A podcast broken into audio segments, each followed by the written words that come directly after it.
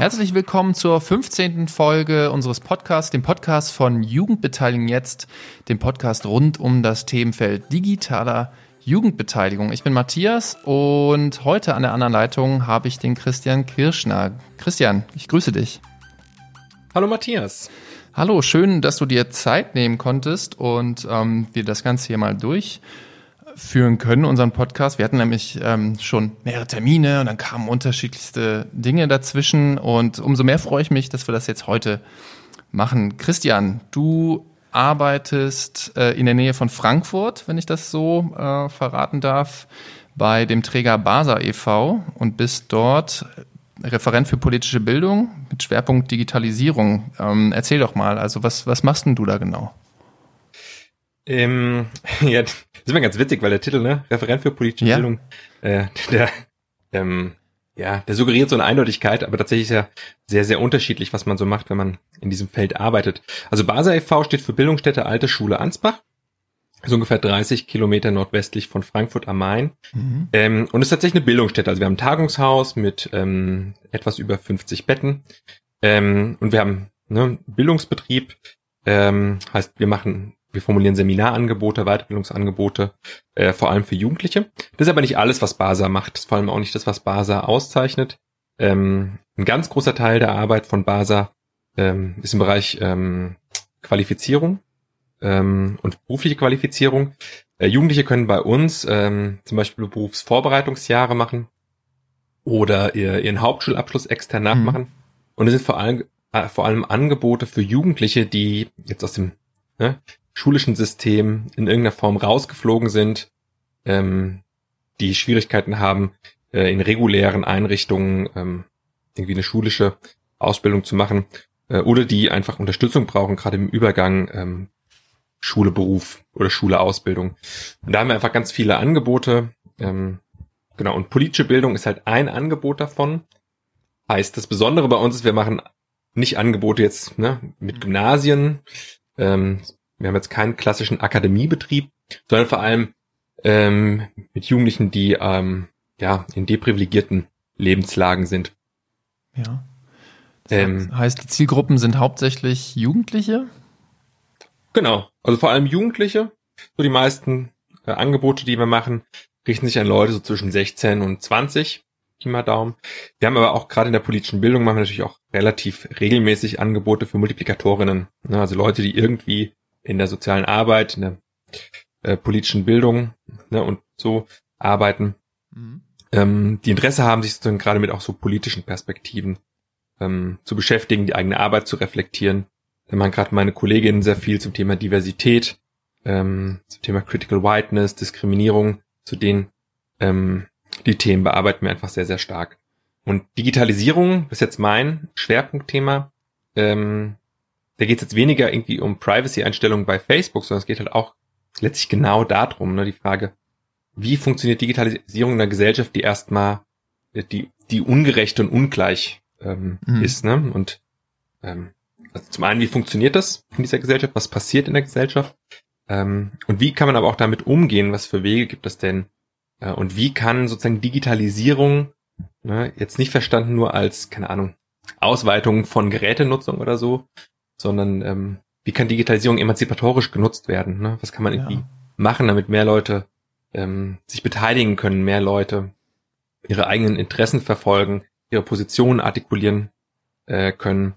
Ähm, aber auch, dass Leute sozusagen darüber nachdenken können, ähm, wie Gesellschaft funktioniert und was da passiert. Du, du äh, nimmst mir jetzt quasi meine Fragen gerade schon vorweg. Vielleicht formuliere ich das mal um. Also ist das für dich der Punkt, äh, wo politische Bildung und Digitalisierung zusammengehören? Klar, also ich finde ähm, Digitalisierung und auch Technik und Techniknutzung ähm, ist sozusagen einfach eine, ist eine politische Frage. Ne? Mhm.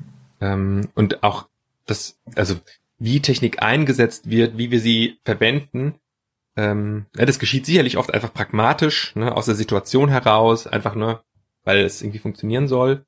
Ähm, aber ich wünsche mir, ne, und das, so verstehe ich auch politische Bildung, die sich halt damit beschäftigt, ich wünsche mir, dass man es halt als politische Frage versteht, wie man Technik nutzt, wie man ähm, Dienste nutzt, wie Angebote formuliert sind. Genau, das ist mir total wichtig und dafür brauchst du halt einfach gute Angebote. Ne? Was sind das so für konkrete Angebote, die du jetzt explizit in deiner Arbeit anbietest für Jugendliche? So mal ganz konkrete naja, ein, Praxis. Mh, hm, naja, also wenn mir jetzt so zwei Sachen einfallen, die glaube ich so die Bandbreite ähm, darstellen. Es gibt zum Beispiel eine, ähm, ein Format, was ich äh, sehr regelmäßig mache, das heißt Sexismus in Serie. Äh, da geht es um Geschlechterverhältnisse und Fernseh, also um Serien. Ne? Mhm. Ähm, Netflix als ne, einer der wichtigsten Akteure jetzt im, im Bereich Serien hat es einfach krass verändert, ne? Sowohl mhm, mhm. ähm, die Art und Weise, wie wir einfach konsumieren, ne? Aber auch die Art und Weise, wie produziert wird, ne? Es gibt jetzt bei Netflix ist es halt schon auch eher so, dass es jetzt nicht so eine, eine Programmdirektion im strengen Sinne gibt, jetzt wie bei öffentlich-rechtlichen, ähm, sondern Netflix hat einfach unglaublich viel Kohle, die nehmen unglaublich viel Geld in die Hand und lassen einfach richtig viel produzieren. Und zwar einfach für jede potenzielle Zielgruppe. Ja? Ähm, was einfach auch dafür sorgt, dass ähm, Perspektiven und Formate auf einmal sichtbar werden in einem seriellen Format, die so erstmal nicht, vorher nicht sichtbar waren. Ja? Mhm. Ähm, also Serien, die zum Beispiel, keine Ahnung, äh, queere Personen in den Mittelpunkt stellen. Wie ähm, heißt dort nochmal die ähm, Serie, die in England äh, spielt und äh, so einen 80er-Jahre-Look hat? Den Namen habe ich jetzt leider nicht parat, da musste ich auch direkt dran denken. Ähm, ich ich komme gerade nicht drauf, ihr findet es in den Show Notes. ja, Sense8 ist zum Beispiel eine, äh, so eine, ein Format, was Netflix produziert hat. Ähm, was einfach ähm, in den letzten Jahren einfach ziemlich groß war zum Thema ähm, Geschlecht. Äh, und es ist einfach cool, ne? Wenn andere Lebensrealitäten, andere ähm, Weisen irgendwie sichtbar, ne? Aber das ändert ja erstmal nichts daran, dass wir, keine Ahnung, in einer Gesellschaft leben, die erstmal prinzipiell sexistisch ähm, auch geprägt ist und von ähm, ungleichen Geschlechterverhältnissen. Ne? Mhm. Und in dem Format, in Sexismus in Serie, das Format, was ich anbiete, schauen wir uns gemeinsam mit jugendlichen Serien an und Sequenzen an. Ne? Mhm. Und ähm, sowohl irgendwie neue Formate, die ähm, alternative Perspektiven anbieten, aber auch Formate, die jetzt, sag ich mal, weniger emanzipatorisch ähm, funktionieren. Und da kann man irgendwie verstehen, wie, wie funktioniert's, ne? Und man kann aber auch den Blumenstrauß öffnen, weil das ist einfach ein Punkt von Digitalisierung. Es gibt einfach viel, viel mehr Möglichkeiten, Dinge sozusagen zu sehen, zu konsumieren, ähm, sich in den Austausch zu begeben, als es halt einfach vorher der Fall war mit linearem Fernsehen.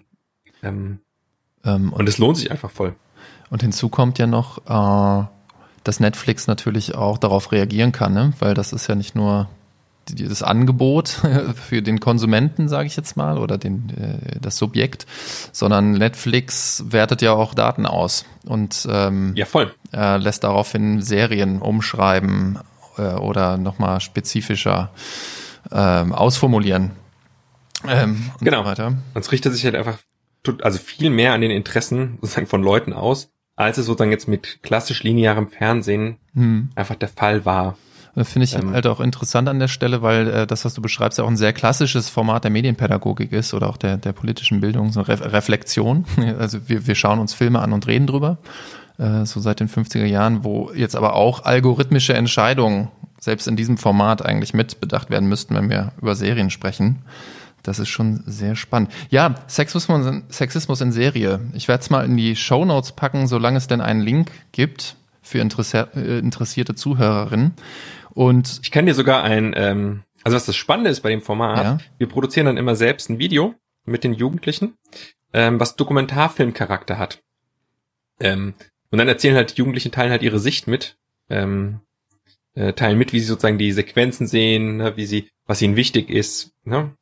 Äh, und veröffentlichen das halt eben auch als Film. Und das ist halt total spannend zu sehen, wenn man, wenn Jugendliche, also wenn es jetzt keine professionelle Filmbesprechung ist, sondern mhm. mit Jugendlichen Film produziert über Film, ähm, genau.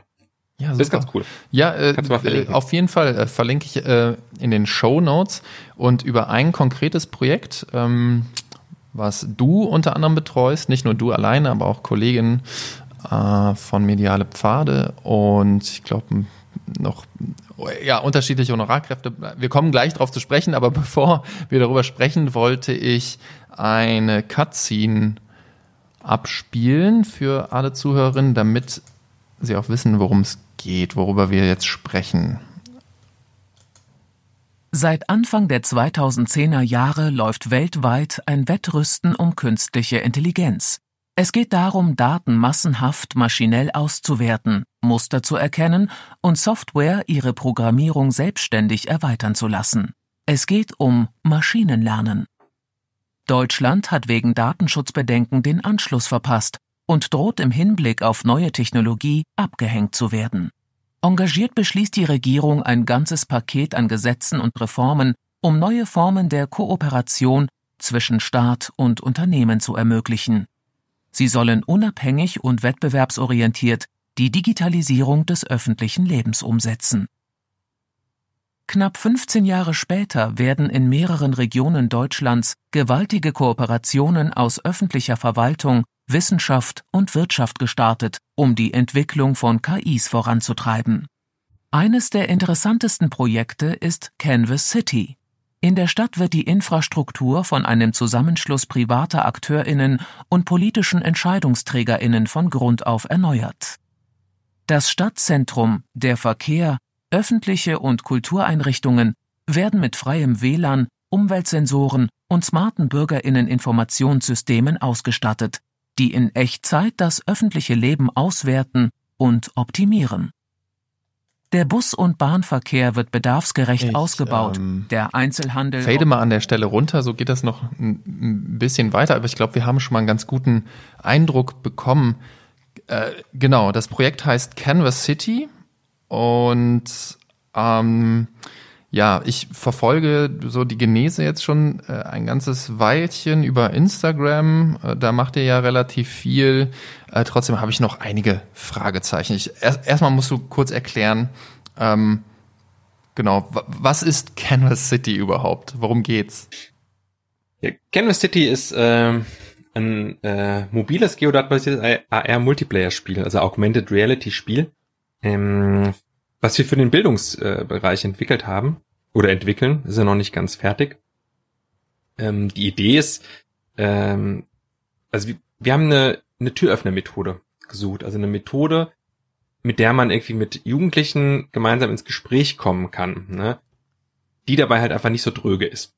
So, ähm, weil das Schwierige ist meines Erachtens nach bei Digitalisierung, dass es halt so einfach so abstrakt ist. Ne? Also wenn wir jetzt weggehen halt von so, ich sag mal so handfesten Sachen, wie jetzt die konkrete Nutzung von irgendwelchen Anwendungen oder Plattformen, ähm, wird halt einfach schnell abstrakt und technisch. Und wir wollten aber irgendwie eine Methode haben, mit der wir es schaffen können, eben das ganz, ganz konkret äh, besprechen zu können und auch so den politischen Gehalt von Digitalisierung zugänglich zu machen. Dafür haben wir gesagt, wir brauchen ein Spiel, weil Spielen macht einfach Spaß. Wir spielen total gerne und wir machen halt auch gerne Spiele. Und so ist halt Canvas City entstanden. Und ähm, dazu habe ich jetzt schon mal habe ich ein paar Fragen vorbereitet, genau. Könntest du noch mal kurz, du hast das jetzt gerade so beiläufig erwähnt, also Canvas City ist ein Spiel, habe ich richtig mitgeschnitten. Ähm, das funktioniert als Multiplayer-Spiel hast du? Was, was bedeutet das genau? Also worauf spiele ich das dann? Auf dem Laptop oder auf dem, auf dem Smartphone, auf dem Tablet oder? Also im Grunde genommen, also wenn man es ganz, ne, ganz konkret runterbricht, äh, es treffen sich einfach an einem Ort im öffentlichen Raum äh, bis zu 30 Leute gleichzeitig. Die werden ausgestattet mit Tablets, äh, mit äh, AR-fähigen Tablets und die ziehen dann quasi los. Die starten als Einzelspielerinnen in die Spielwelt, haben da so ihre, äh, ihre Mission quasi ne, mhm. zu erledigen. Äh, und im Laufe der Mission ähm, ja, stellen sie halt fest, dass diese Spielwelt doch wesentlich mehr beinhaltet als auf dem ersten Blick ersichtlich. Ne? Es gibt in dieser AR-Welt tummeln sich noch andere Charaktere, andere Objekte, mit denen sie in Interaktion treten. Ähm, ja, und sie stellen halt fest, ähm, dass diese Welt eigentlich gar nicht so cool ist. Ne? Also in dem, in dem, äh, du hast einen Auszug ja von dem Intro-Video gezeigt.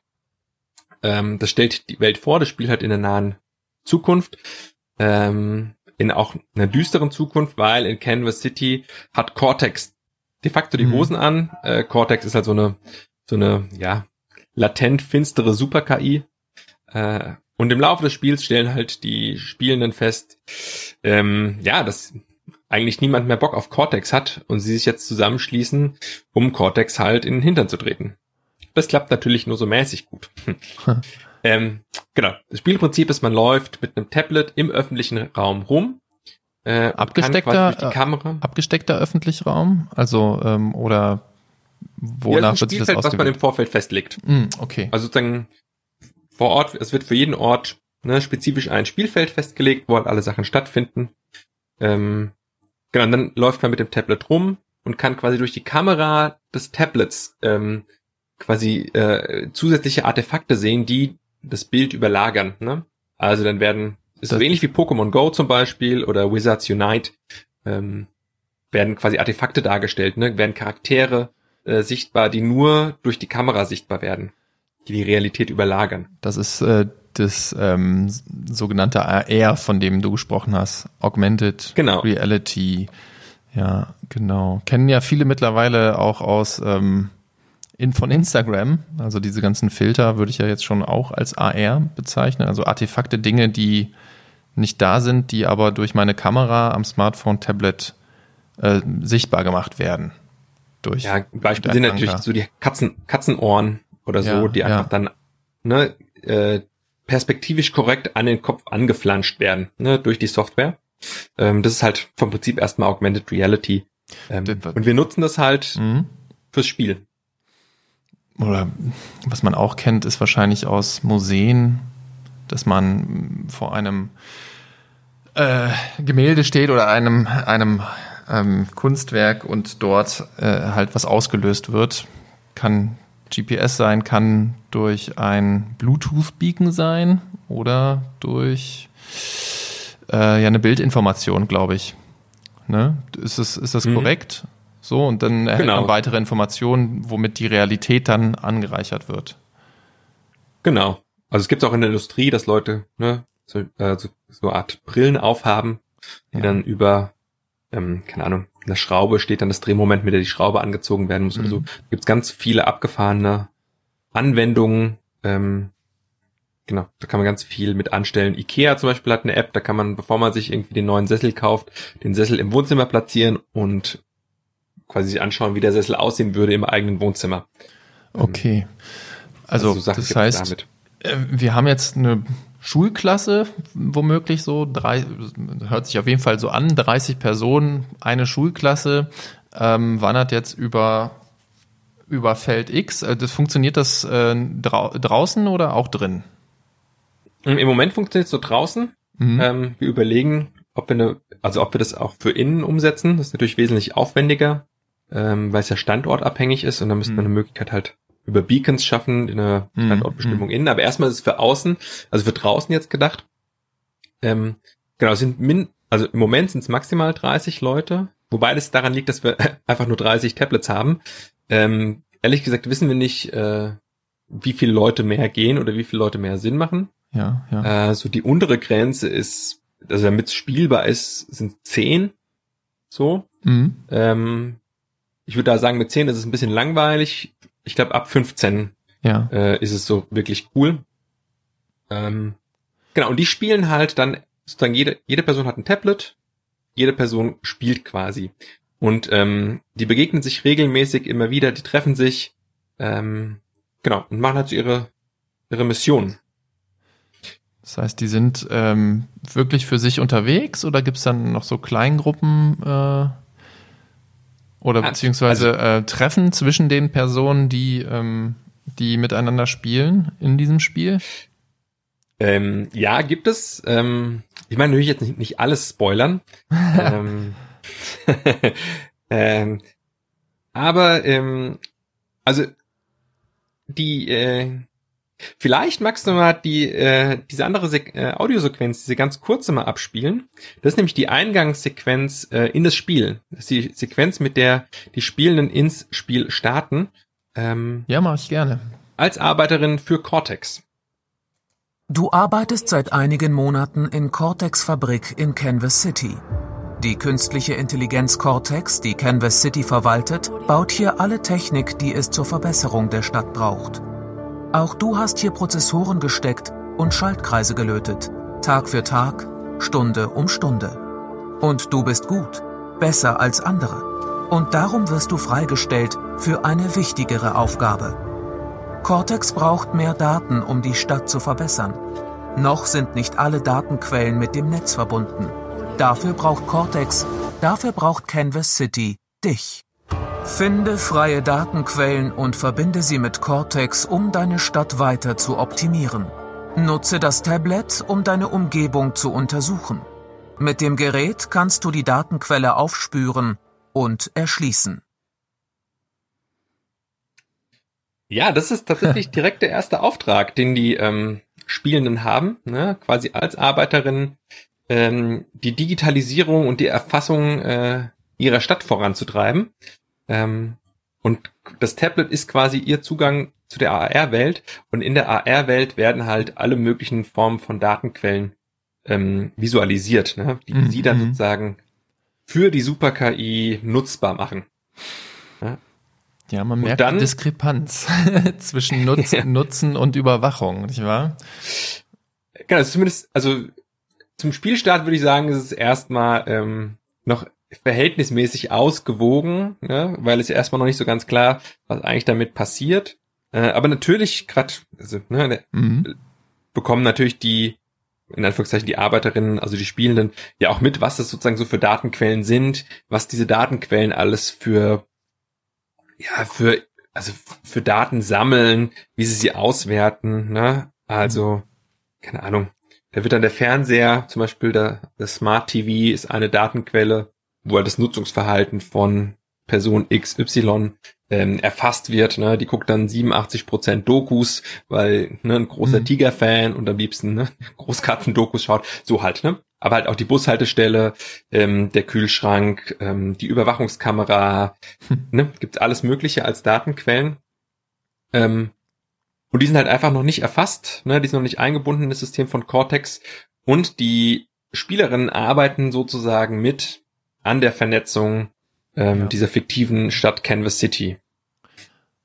Gibt es, äh, was ich mich gefragt habe, gibt es ähm, so analoge Entsprechungen? Ich musste so ein bisschen an Planspiele teilweise denken, die mit Großgruppen durchgeführt werden, auch sehr gerne in der politischen Bildung oder in der Berufsorientierung. Da gibt es ein Spiel Sinn des Lebens beispielsweise, wo äh, Jugendliche den kompletten Bewerbungsprozess und äh, ja sich für einen Lebensstil entscheiden müssen und dann im Endeffekt so Einfluss auf den Spielverlauf nehmen insgesamt. Ähm, habt ihr da irgendwo äh, euch inspirieren lassen von? Hm, nee, tatsächlich nicht. Also ich würde sagen, es gibt, also ich würde nicht sagen, dass es irgendwie eine analoge Entsprechung ähm, gibt. Äh, Canvas City ist tatsächlich konsequent irgendwie sozusagen von so einer Spielperspektive her gedacht. Ähm, wir haben insgesamt sechs verschiedene Spielphasen ähm, im Spiel, die unterschiedlich, also jeweils auch einen unterschiedlichen Spielmodus haben, die einer Logik folgen, wo es andere Aufträge, Missionen, Herausforderungen gibt. Ähm, und die jeweils in sich auch ähm, ein anderes Thema verhandeln. Ne? Mhm. Also nochmal mhm. einen Fokus legen auf unterschiedliche Themen. Und ich hatte vorhin gesagt, dass Canvas City soll eine Türöffner-Methode sein. Mhm. Ähm, und genau ähm, das geschieht halt durch unterschiedliche Phasen mit unterschiedlichen Inhalten. Also ein Beispiel. In der ersten Spielphase, ne, also mhm.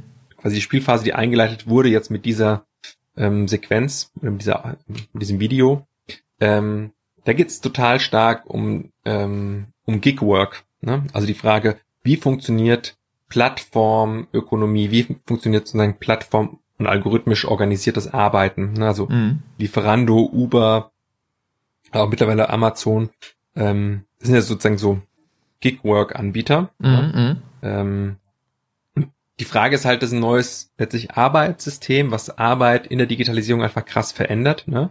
Mhm. Ähm, nicht Homeoffice ist sozusagen das, das, die krasse Veränderung, sondern halt Gig-Work.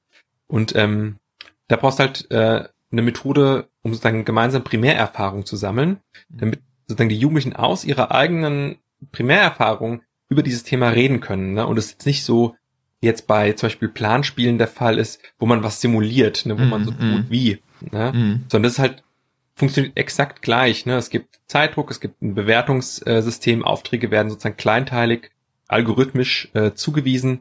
So, das geschieht alles quasi digital. Ne? Und das geschieht halt auch in alles in Echtzeit, ähm, was man analog jetzt erstmal gar nicht so abbilden kann. Mhm. Ähm, was einfach sehr viele Regeln gibt, die einfach ja quasi der Server für uns für uns umsetzt. Das ist sozusagen so ein Beispiel. Es gibt aber auch andere Spielsequenzen, wo es zum Beispiel um die Frage von von Open Source geht. geht ähm, also die Frage, wie kann wie können auch so gemeinschaftlich geteilte Güter, gemeinschaftlich geteiltes Wissen, ähm, wie kann das sozusagen das Leben äh, oder halt in dem Fall eher das Spiel äh, vereinfachen? Wie kann es das leichter machen? Und was sind die Fallstricke ähm, dabei? Heißt, die Jugendlichen müssen jetzt irgendwie keine Wikipedia-Aktivistinnen sein, ähm, sondern die können einfach das Spiel spielen und danach kann man darüber sprechen, so funktioniert das mit Open Source? Wie funktioniert das, wenn wir digitale ähm, Ressourcen teilen? Ne? Mhm, äh, wie funktioniert das, wenn wir unsere Arbeit teilen, sozusagen mittels Technologie? Ähm, genau, wie verändert das das Leben? Und da geht's, das ist natürlich im Spiel, es ist halt eingebunden in eine Story, in eine vollkommen fiktive Story, die ist natürlich auch na, alles schon auch, ja, mhm wir kommen nicht um Plattitüden drumrum und um plumpe Darstellungen, ähm, weil es eben nicht der Versuch ist, die Realität abzubilden, ähm, sondern es ist eher der Versuch, ähm, ja, ich sag mal, Mechanismen und Prinzipien ähm, verstehbar zu machen, damit man dann im Nachgang darüber reden kann. Und äh, was ich mir auch gerade denke, wo du so davon erzählst, so Emotionalisierung und ähm, Immersion auch ein Stück weit, um sich einfühlen zu können? Na, zumindest ist das Spiel gedacht, ne, das, also das ist ja eine Stärke einfach von AR, dass es eine immersive Spielerfahrung bietet, dass man halt so richtig in die Welt eintauchen kann, ähm, weil man im Grunde genommen die Spielwelt ja nur durch das Tablet sieht. Ne? Also das Besondere ist, das hebt, also unterscheidet Canvas City auch zum Beispiel von Pokémon Go oder von Wizard Unite. Sozusagen die gesamte Spielinteraktion findet in AR statt, ne? in dem AR-Interface. Mhm. Ähm, und das ist natürlich sozusagen so vom Spielen her hat es halt eine ganz andere Wirkung. Mhm. Ähm, wenn man halt die ganze Zeit quasi durch sein das Tablet hochhält und dann irgendwie über einen Parkplatz äh, läuft, um irgendwie mit einem Charakter zu, äh, zu quatschen. Ähm, genau. Aber ähm, es geht jetzt nicht darum, äh, sozusagen die Realität irgendwie eins zu eins abzubilden. Ähm, das wird auch gar keinen Sinn machen. Also wir haben irgendwie KIs, die ähm, ja, total krass vermenschlicht sind, ne? Mhm. Die, also äh, die Akteure, die ganzen NPCs, also nicht ähm, nicht Spielercharaktere, äh, die sind total vermenschlicht, ne? Und eine KI ist ja, also hat ja keine menschlichen Eigenschaften im Sinne von, dass sie launisch ist oder dass sie, ähm, keine Ahnung, ja. äh, kriegslüstern oder so ist, sondern eine KI hat halt Regeln, nach denen sie funktioniert, die kann man, die kann man gut finden, die kann man schlecht finden, die können gerecht sein, die können ungerecht sein, ähm, aber sie sind halt verstehbar, so und vor allem nicht emotional. Aber das brauchst halt, das braucht einen emotionalen Zugang ähm, dazu. Ähm, und das schafft halt äh, Canvas City, glaube ich, ganz gut.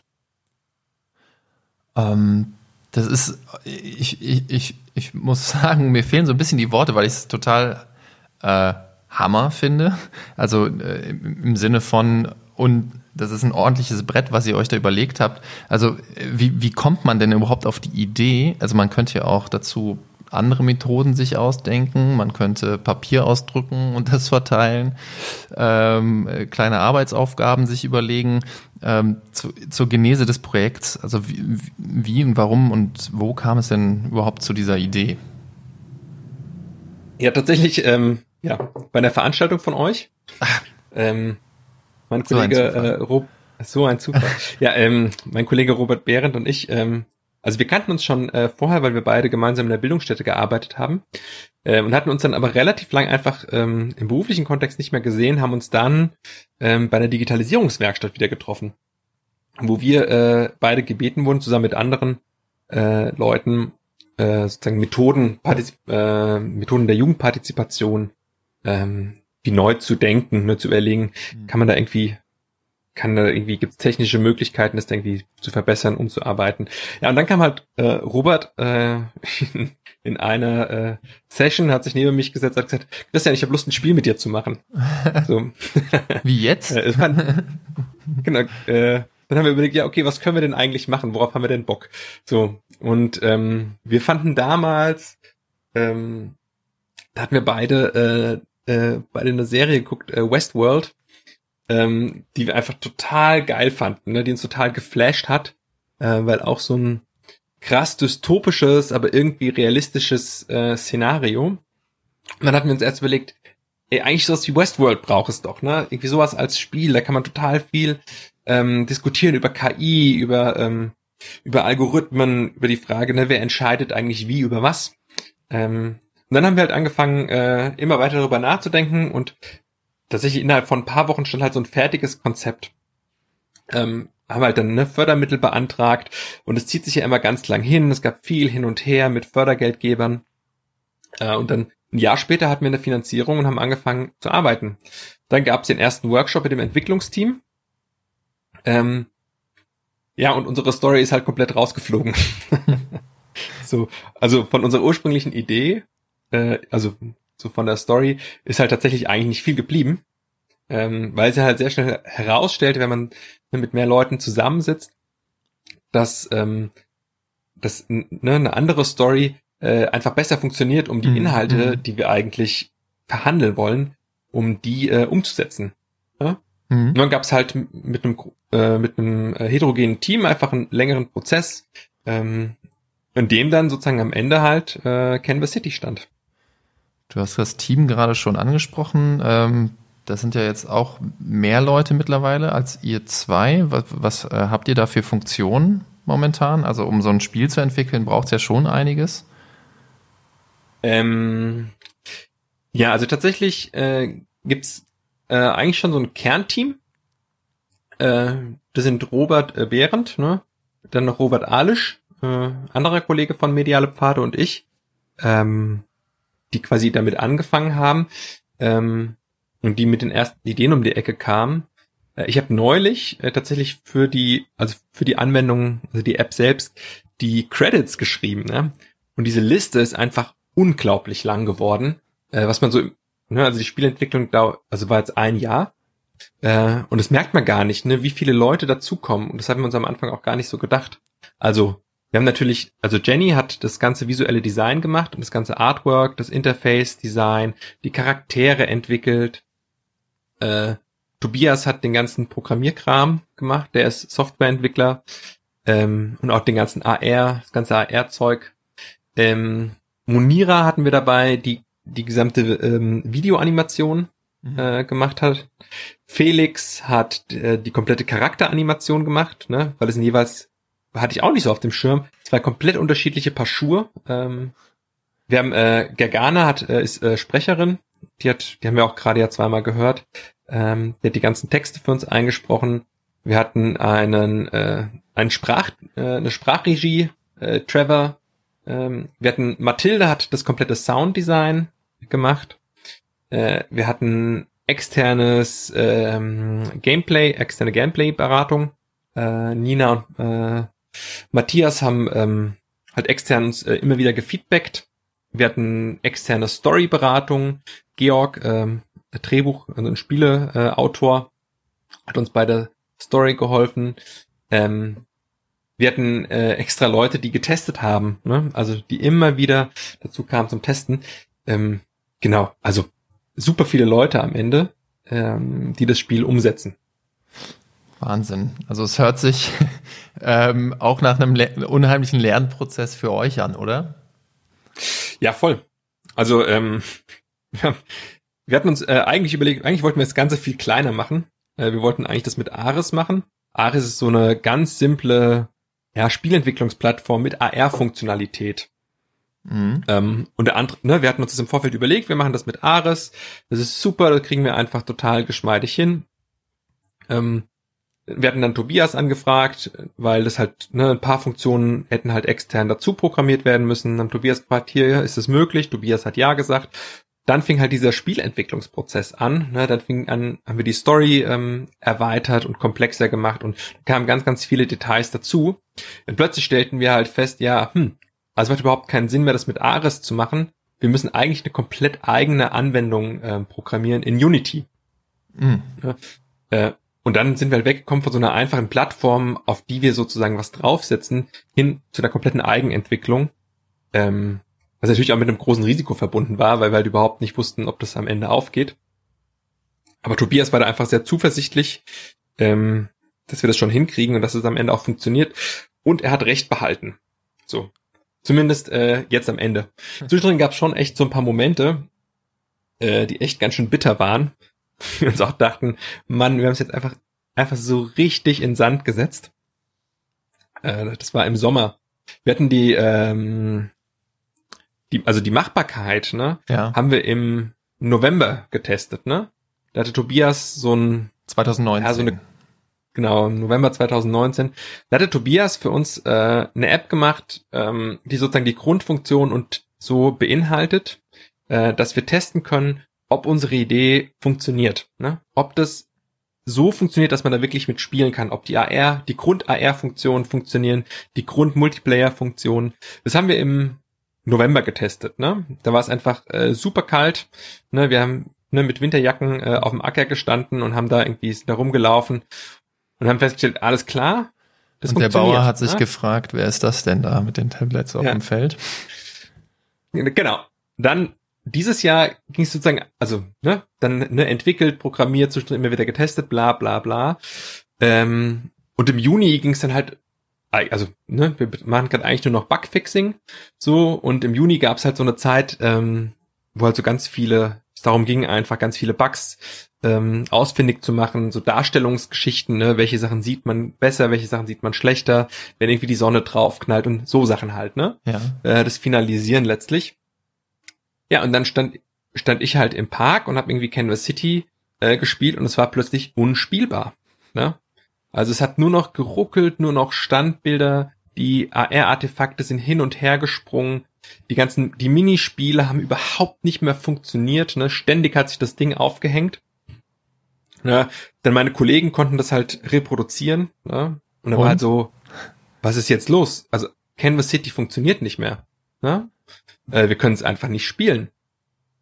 Ja, und dann stellt sich halt einfach fest, was wir einfach nicht bedacht haben. Also AR ist einfach erstmal eine sehr ressourcenhungrige Geschichte. Ne? Also das zieht einfach, braucht krass viel Leistung. Ähm, weil halt ne, die Darstellung Mhm. halt ähm, die ganze Zeit in Echtzeit berechnet werden muss, in Abhängigkeit von der eigenen Position, vom Winkel des Tablets, bla bla bla. Ähm, und unser Spiel läuft ja die ganze Zeit in AR. Also AR ist die ganze Zeit an Krass. ähm, genau. Und dann war halt Sommer. Die Sonne knallte aufs Tablet und Ja. spätestens nach 10 Minuten Spielzeit Mhm. hatte halt irgendwie der Prozessor 90 Grad Ja. und das Tablet hat einfach so stark die Leistung reduziert, dass das Spiel nicht mehr lief. So, Oh je, oh je. genau. Dann war, ähm, äh, da waren wir erstmal ganz schön geschockt. Ähm, also klar war, okay, was machen wir denn jetzt? Also unser Spiel funktioniert einfach technisch ist ein nicht. Spiel für den Winter. Ja, es ist ein Spiel für den Winter. Ähm, ja, dann haben wir Ja. tatsächlich äh, sechs Wochen gebraucht, äh, haben äh, super viel verändert äh, auf Programmebene äh, und danach konnten wir es auch wieder spielen. Ne?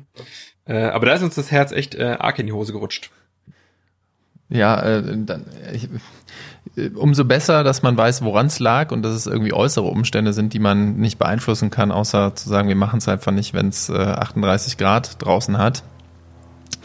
Ähm, und die Tablets werden ja jetzt auch nicht, also ich, aber 38 Grad, ich sollte auch letztes Jahr im Sommer eine Tablet Rally machen ähm, zum Stiftungsjubiläum und habe diese Rally geplant und an diesem Tag waren es dann halt fast 40 Grad und man konnte, geschweige denn, dass man nicht sehen konnte auf dem Tablet selbst, waren diese die Teile halt heiß wie äh, Backbleche.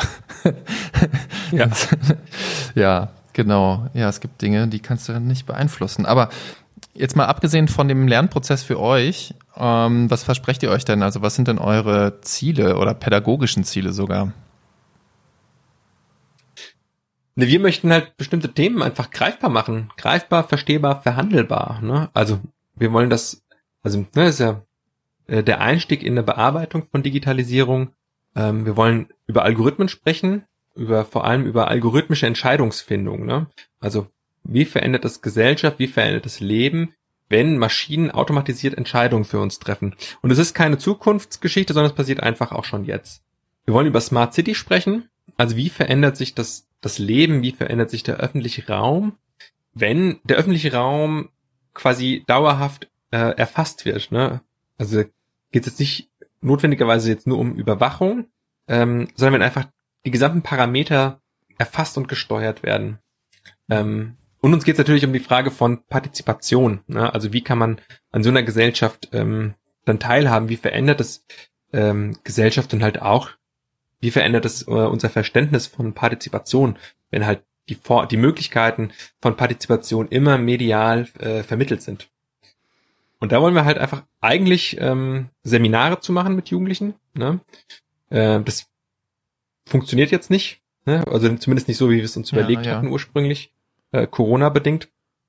Ähm, jetzt wollen wir halt tatsächlich ähm, Workshops anbieten, ähm, das Spiel spielen und halt gemeinsam mit Leuten ins Gespräch über diese Themen kommen, entlang äh, ihrer eigenen Spielerfahrung. Ja. Und ähm, jetzt hast du gerade von Partizipation gesprochen. Wir sind ja ein Podcast oder beziehungsweise unser Projekt beschäftigt sich ja mit dem Thema digitaler Jugendbeteiligung. Da werden sich jetzt vielleicht äh, die der ein oder andere Hörer oder Hörerin fragen, was hat das denn mit digitaler Beteiligung zu tun? Ähm, über die Partizipationsaspekte, die du gerade schon benannt hast, hinaus, was denkst du, hat das mit digitaler Beteiligung zu tun, so ein Spiel zu spielen? Ähm ne, das Spiel, also selbst spielen erstmal nicht, weil es ein Spiel, ne? aber sozusagen die Themen, ähm, die aus dem Spiel äh, kommen und die Überlegungen und die Gedanken, ähm, da geht es einfach ganz, ganz viel äh, um Partizipation. Ähm, also erstmal geht es halt darum, welche Regeln gibt es eigentlich? Ne? Wie kommen diese Regeln zustande? Ähm, bin ich mit den Regeln einverstanden? Und wie kann ich sie gegebenenfalls äh, verändern? Ne? Also in dem Spiel geht's ja, in der Story gibt's ja eine Form von Aufbegehren, der Spielerin gegen diese KI, ne? Mhm. Ähm, halt zusammen ne, mit Nichtspielerinnen-Charaktere, die sozusagen eine, also bestimmte Sachen einfach verändern wollen, ne? die verändern wollen, wer sozusagen die Kontrolle über, über Daten hat ne? und wer ne, im Zuge dessen auch die Kontrolle über die Entscheidungen hat, die auf Grundlage dieser Daten getroffen werden. Das ist halt das ist eine ganz grundlegende Frage in der Welt, die sozusagen mit Technologie funktioniert. Ne? Wer mhm. entscheidet wie? Mhm. Ne? Und wie kann man sozusagen reale Handlungsoptionen generieren, da selbst wieder entscheiden zu können? Ne? Mhm. Ähm, genau, das würde ich sagen, ist auf jeden Fall Partizipation. Das Spiel selbst ist sozusagen nicht 100% gerailroadet. Ne? Also es mhm. gibt schon quasi eine relativ lineare Geschichte, die mhm. gespielt wird. Ne? Ähm, es gibt aber sechs verschiedene Enden. Ne? Also sechs verschiedene Varianten, wie das Spiel ausgehen kann. Und das ist ganz spannend. Die Entscheidung wird getroffen nicht nur aufgrund des Spielverhaltens äh, der Leute, äh, sondern indem die Leute abstimmen. Ähm, und zwar in quasi in Teams. Ne? Also es wird nicht mhm. jede Einzelstimme gezählt, sondern es wird in Teams abgestimmt. Ähm, und je nachdem, wie diese Abstimmung ausfällt, ausgeht, äh, gibt es ein anderes Spielende. Mhm. Ähm, und bei dieser Frage, also bei, der, bei dieser Abstimmung, geht es um die grundsätzliche Frage, ähm, gebe ich Macht und Kontrolle über meine Daten ab? Und wenn ja, zu welchem Preis? Ähm, und es ist einfach eine ganz schöne, äh, ist ganz schön, weil es natürlich auch die Gemüter erhitzt. Ähm, vor allem, weil die Abstimmung quasi nicht einzeln erfolgt, sondern quasi teamweise. Ähm, genau, und im Nachgang halt von so einem, äh, von so einem Spiel äh, man da super gut drüber reden kann. Ne? Also mm -hmm. ging es ja eigentlich damit, ähm, Sachen abzugeben. Wolltest du abgeben? Hättest wie fühlt sich an, sozusagen Sachen zu bekommen, ne, also Kontrolle und Macht ähm, zu bekommen, ne? Mhm. Äh, und wie sieht's eigentlich aus mit den mit den mit äh, Mitsprachemöglichkeiten äh, ähm, in diesem Prozess? Ne? Also es verhandelt einmal auf einer abstrakten Ebene vermittelt, aber auch auf einer ne, äh, direkten äh, Primärerfahrungsebene halt Partizipation. Alles klar. Zum Abschluss, Christian, wie kann man mitmachen? Also wenn man jetzt ja, oder beziehungsweise mitspielen, wie, wenn man sich jetzt dafür interessiert, wie kann man sich an euch wenden? Ähm, also prinzipiell bringen wir sozusagen Canvas City mit allem, was halt dazugehört, dahin, wo es gespielt werden soll. Ne? Also wir haben Geräte, wir bringen, wir bringen Internet mit, ähm, also zumindest Datenvolumen, ähm, an den Ort, wo es halt gespielt werden soll. Heißt, wenn man irgendwie ne, eine Gruppe mit Jugendlichen hat, ne, irgendwie 10, 15 Leute aufwärts, im Moment halt bis maximal 30, ähm, kann man uns halt anfragen, ne, wir machen einen Termin aus äh, und dann kommen wir. Das Spiel, die reine Spielzeit, so zwischen zwei und drei Stunden ähm, mit Einführung und allem drum und dran. Ähm, und da kann man total schön so einen Tag gestalten, ne, noch mit einer Auswertung ähm, danach. Ähm, und wenn man halt möchte, auch irgendwie noch mit thematischen Workshops. Ähm, genau, und da kann man uns halt buchen. Wir machen das bundesweit. Also wir kommen halt überall hin, je nachdem, wo die Leute halt sind. Mhm. Ähm, bringen das ganze Zeug mit, bringen ein Team mit, ähm, erstellen halt vor Ort ein Spielfeld, ne, schauen halt je nachdem natürlich auch, wie viele ähm, Leute mitspielen, gucken halt nach einer adäquaten Größe und so. Ähm, denken natürlich auch sowas wie Verkehr mit. Ne? Also wir legen jetzt keine Spielorte auf eine sechsspurige Hauptstraße, äh, sondern gucken halt, dass wir natürlich Orte wählen, wo halt auch sicher gespielt werden kann. Äh, ne? Also irgendwie in Parks. Es kann auch auf dem Acker stattfinden. Ähm, die einzige Voraussetzung ist halt, dass es Internet gibt, äh, verlässlich, also Mobilfunkempfang. Ähm, das ist eine, eine Bedingung, weil ohne geht's nicht. Ähm, genau. Man kann uns einfach eine E-Mail schreiben, also Wohin? Robert oder mir. Ähm, in booking at äh, gocanvas.city. Also kann einfach auf unsere Homepage gehen, gocanvas.city. Ähm, da gibt's einfach auch noch mehr Infos sowohl zum Spiel, zu den Spielinhalten, aber auch nochmal zum didaktischen Konzept, wie wir eigentlich arbeiten, ähm, welche Rolle einfach dieses Spiel auch spielt. Ähm, ja. Genau, und auch was es sozusagen vor Ort braucht. Äh, ja, und wer, ähm, wenn da jemand Lust drauf hat, finden wir es natürlich super, ähm, da äh, irgendwo hinzukommen, dass Leute unser Spiel spielen. Also es ist ja für uns auch einfach mega. Ähm, wir haben jetzt einfach so lange dran gearbeitet. Ähm, finde es immer wieder cool, wenn Leute einfach mit dem Tablet vor der Nase wie bekloppt äh, irgendwie durch die Gegend rennen äh, und einfach voll Spaß haben dabei. Ja, ihr wisst jetzt Bescheid. Alle Infos ähm, und Links zur Canvas City Seite findet ihr in den Show Notes. Und ja, Christian, ich bedanke mich sehr für dieses doch längere Gespräch, aber es war sehr interessant und ja, bin selber auch total hooked. Ich hoffe, dass wir da irgendwann zusammenkommen und ich auch dieses Spiel mal spielen kann. Ähm, genau, wünsche dir einen schönen Tag und bedanke mich und sage an alle Zuhörerinnen Tschüss.